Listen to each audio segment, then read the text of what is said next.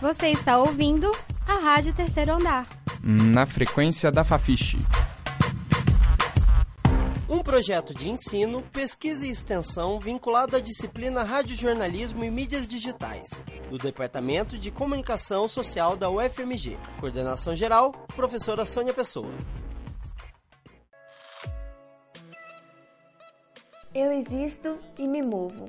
Experiências e mobilidade de pessoas com deficiência.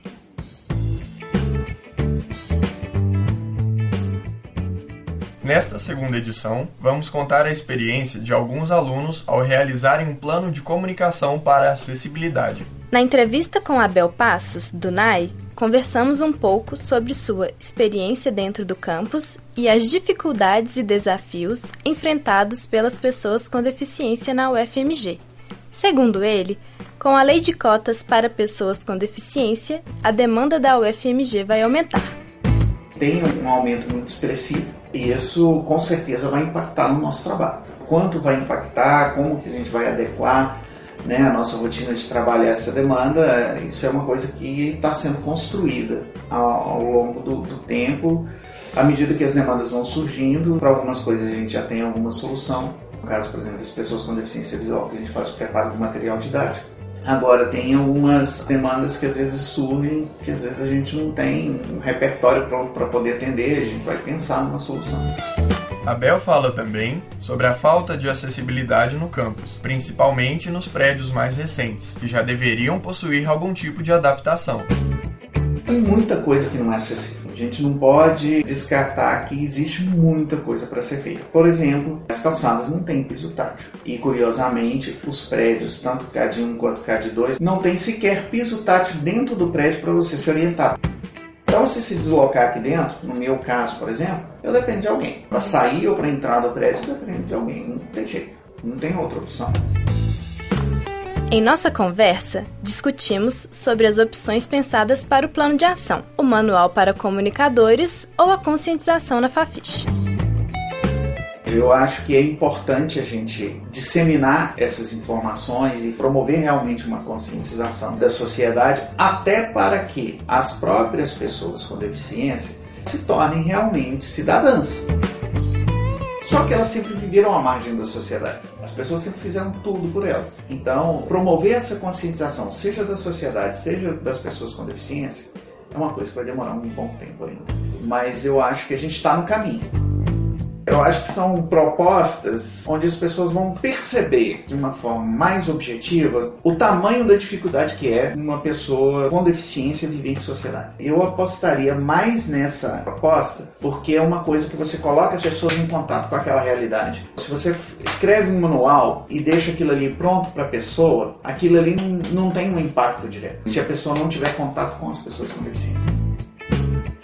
Abel também fala sobre eixos de atuação para acessibilidade que facilitam o trabalho. Esses eixos são pensados a partir de obstáculos ou barreiras. São as barreiras arquitetônicas ou físicas, as barreiras digitais ou comunicacionais, as barreiras pedagógicas, que remetem ao ensino, estudo, etc. E as barreiras que, na minha opinião, são as mais difíceis, que são as atitudinais, que está diretamente ligada à atitude das pessoas sem deficiência em relação às pessoas com deficiência. Essas são categorias reconhecidas por órgãos federais e demandam ações de diferentes áreas. No caso da comunicação, acreditamos que nossa principal contribuição pode se dar no eixo das barreiras atitudinais. Não é fácil mudar hábitos e comportamentos, mas pequenas mudanças podem fazer grande diferença. A conscientização é o primeiro passo para isso. O nosso programa chegou ao fim. Eu sou Viviane Andrade. E eu, Samuel Silveira. E esse programa foi produzido por Amadeus Rocha, Clarissa Costa, Isabela Moreira, Natália Vargens, Viviane Silva, sob a coordenação da professora Camila Mantovani. Até breve!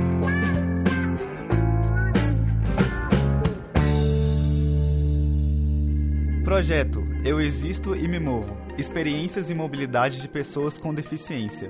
Realização Rádio Terceiro Andar e Afetos. Grupo de Pesquisa em Comunicação, Acessibilidade e Vulnerabilidades, www.afetos.com. Coordenação, professoras Ângela Salgueiro Marques, Camila Alves Mantovani e Sônia Caldas Pessoa.